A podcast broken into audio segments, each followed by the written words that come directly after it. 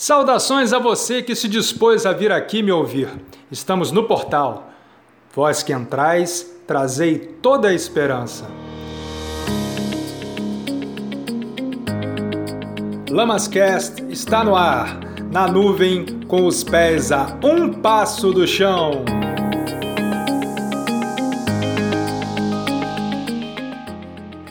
Obrigado a cumprir a quarentena imposta pela pandemia do coronavírus, Teófilo, um senhor executivo recém-separado com filhos adultos morando no exterior, sentou-se no sofá da sala de sua casa no primeiro dia e assistiu TV, e mandou e respondeu mensagens no celular.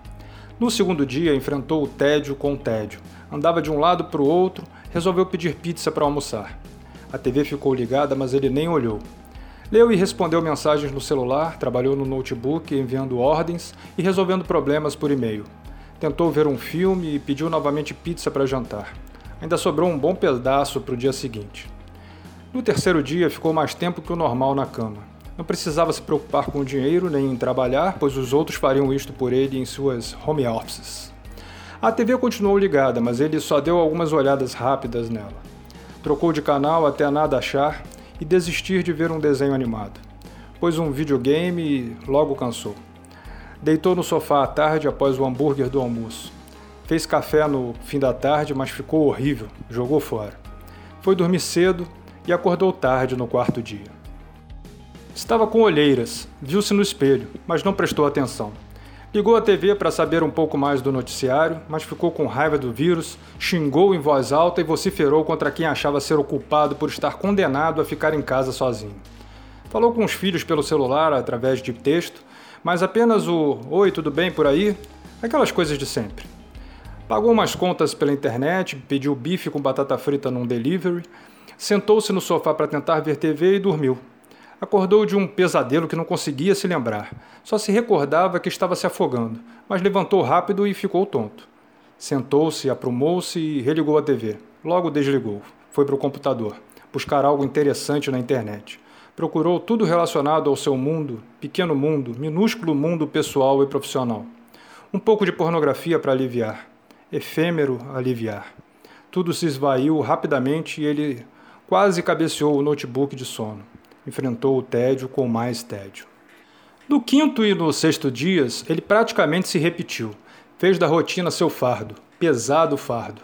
Conhecia bem o que era carregar aquilo nos ombros, porém com agitação, trabalho de 10, 12 horas por dia no escritório ao lado de funcionários, ou melhor, acima dos funcionários. No dia a dia, entorpecido como um workaholic, o tempo passava depressa, não tinha muito com o que se preocupar. Era só estresse de trabalho, coisa que tirava de letra depois de um ou dois berros com alguém. A única diferença nestes dois dias foi uma reunião de trabalho via internet no quinto dia. Mas pouco havia a decidir. Era só manter o time que estava ganhando, um pouco menos nesses dias de pandemia, mas ainda ganhando o suficiente para manter tudo quanto estava. Era só demitir uns 10 ou 12 que os lucros não sofreriam grandes baques e foi, foi o que decidiu com o apoio dos seus fiéis diretores. Acordou no sétimo dia e levou um susto enorme. Deparou-se consigo mesmo. Não, não olhou para o espelho. Estava ainda deitado e se viu ao pé da cama. Pela primeira vez em décadas, finalmente encontrou consigo mesmo e enxergou quem era, quem tinha se tornado. Olhou para aquele senhor que era a sua fiel reprodução, mas havia algo mais, ou melhor, de menos, pelo menos foi o que viu e sentiu. Um vazio, um imenso vazio naquele espectro. Sentiu-se sombrio e apavorado consigo mesmo. Quis esfregar os olhos para a imagem sumir da sua frente.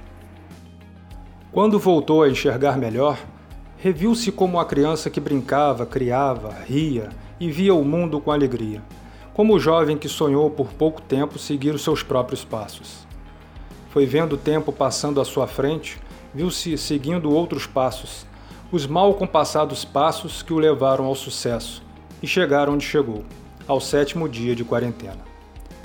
Deu de ombros, sua alma retornou aos confins de si mesmo e voltou a dormir com a certeza de que, acabada a quarentena, seja lá quanto tempo ela dure, mais ou menos do que 40 dias, poderá voltar à empresa às suas preocupações diárias, às reuniões, às decisões, às estratégias, aos planos para o futuro e tudo estará nos eixos. Assim, o velho Theo poderá finalmente levar novamente a sua vida normal e voltar a ser infeliz da melhor maneira possível. Muito obrigado pela sua audiência, até a próxima!